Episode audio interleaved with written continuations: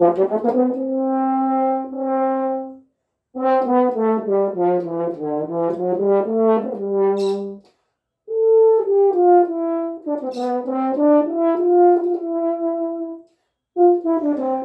pessoal, como é que vocês estão? Meu nome é Stephanie e esse é o primeiro episódio da temporada piloto do Cantilena Podcast, o seu podcast da música brasileira. Aqui a gente vai falar sobre história, o que tem de bom e de polêmico e também saber o que está chegando no meio musical. E por que o nome Cantilena? Cantilena significa, entre outras coisas, cantiga dedicada, leve, monótona, lamúria, canção breve ou poema curto. A intenção é que cada episódio seja um compilado de informações bem breve. Além disso, também é um movimento de uma peça que se chama Baquiana Brasileira número 5, do compositor brasileiro Heitor Villa-Lobos. Em algum momento a gente também vai falar sobre ele. Aqui a gente vai ter alguns quadros. Esse de hoje é o Cestas Musicais, onde eu vou falar para vocês um pouco sobre alguns estilos, ritmos ou compositores que vão guiar a gente pelos próximos episódios. O próximo vai ser a primeira entrevista do podcast, que é com uma amiga muito especial que é trompista e aluna da Escola do Auditório Ibirapuera aqui em São Paulo, Valkyria Brás, que inclusive adora tocar o ritmo que a gente vai falar aqui hoje. E quem sou eu para falar sobre tudo isso? Eu sou estudante de música há mais de 10 anos e quando vocês ouvirem esse episódio, eu já devo estar lá em Fortaleza, na minha casinha. Eu sou estudante da Universidade Federal do Ceará e comecei na pandemia, à distância. Então eu fiz o possível para fazer essa viagem acontecer com a ajuda das pessoas, meus amigos, rifa, arrecadação no abacaxi e tudo mais. Eu sou formada em produção musical pela Embi Morumbi também, não que eu ultimamente lembre de muita coisa, e também no técnico em música da Fundação das Artes de São Caetano do Sul, que é minha cidade natal em São Paulo. Nesses 10 anos eu decidi me dedicar e me apaixonei pela música brasileira, principalmente por um ritmo que eu conheço desde que eu nasci, que é o samba.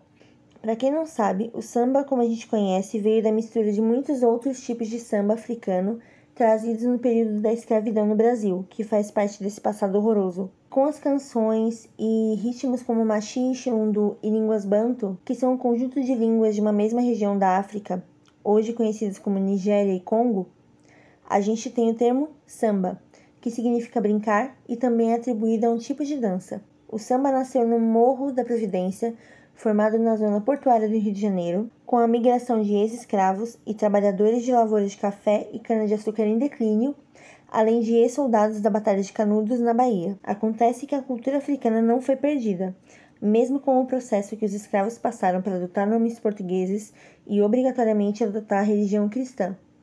Ela foi preservada por meio de canções, ritmos, palavras, culinária, e a cultura brasileira sofreu a influência da cultura africana em todos os aspectos.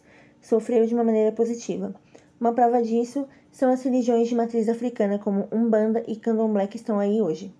Então, com os elementos culturais preservados, passando de geração em geração, ou seja, de forma oral, então, no Morro da Providência, com esses elementos culturais preservados, passados de geração em geração de forma oral, mais precisamente na casa da tia Ciata, que era uma cozinheira e mãe de santo baiana, filha de Oxum, alguns músicos se reuniam para tocar. Eram eles Donga, Germano Lopes da Silva, Hilário Juvino Ferreira, Senhor, João da Mata e a própria tia Ciata, e foi com eles que o samba surgiu. O samba na época não tinha muita estrutura, ele saiu com um caráter mais experimental mesmo, mas foi no quintal daquela casa que foi feita a primeira canção, chamada Pelo Telefone.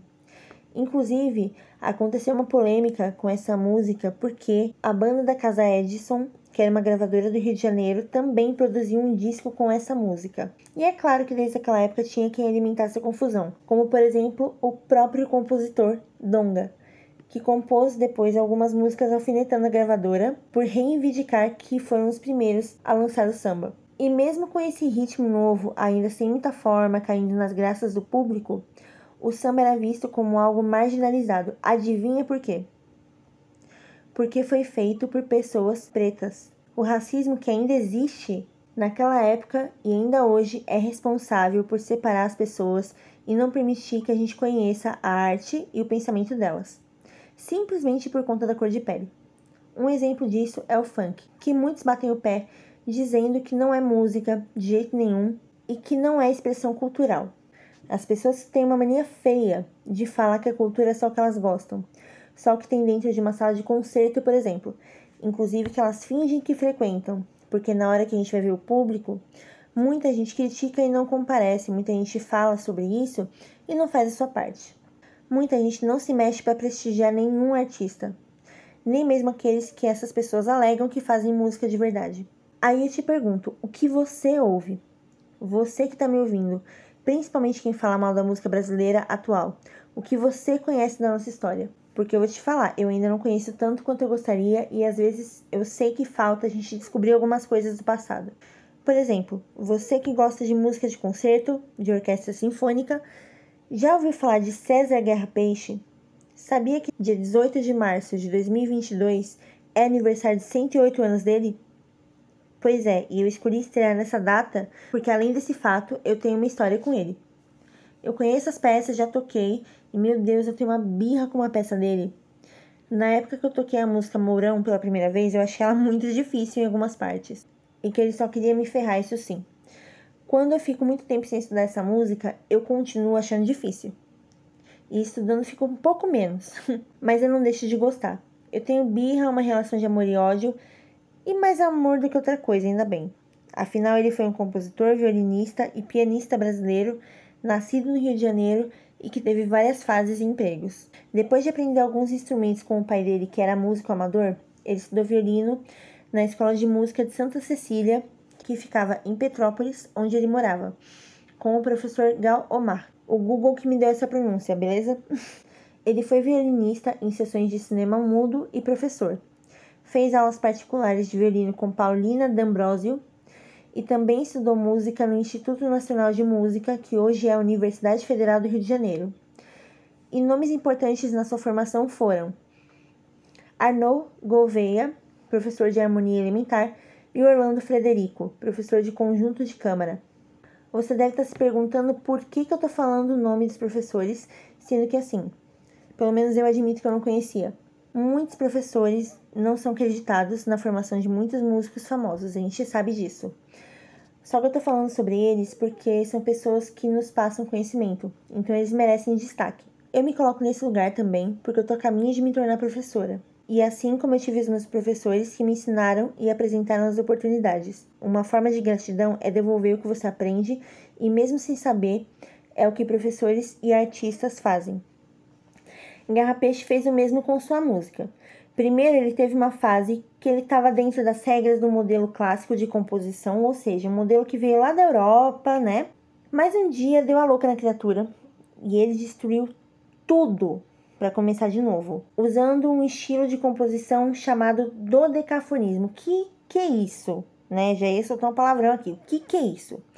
É um estilo de composição de um período da história da música chamado modernismo, em que se usa 12 notas de uma escala por que, que 12 notas, Stephanie?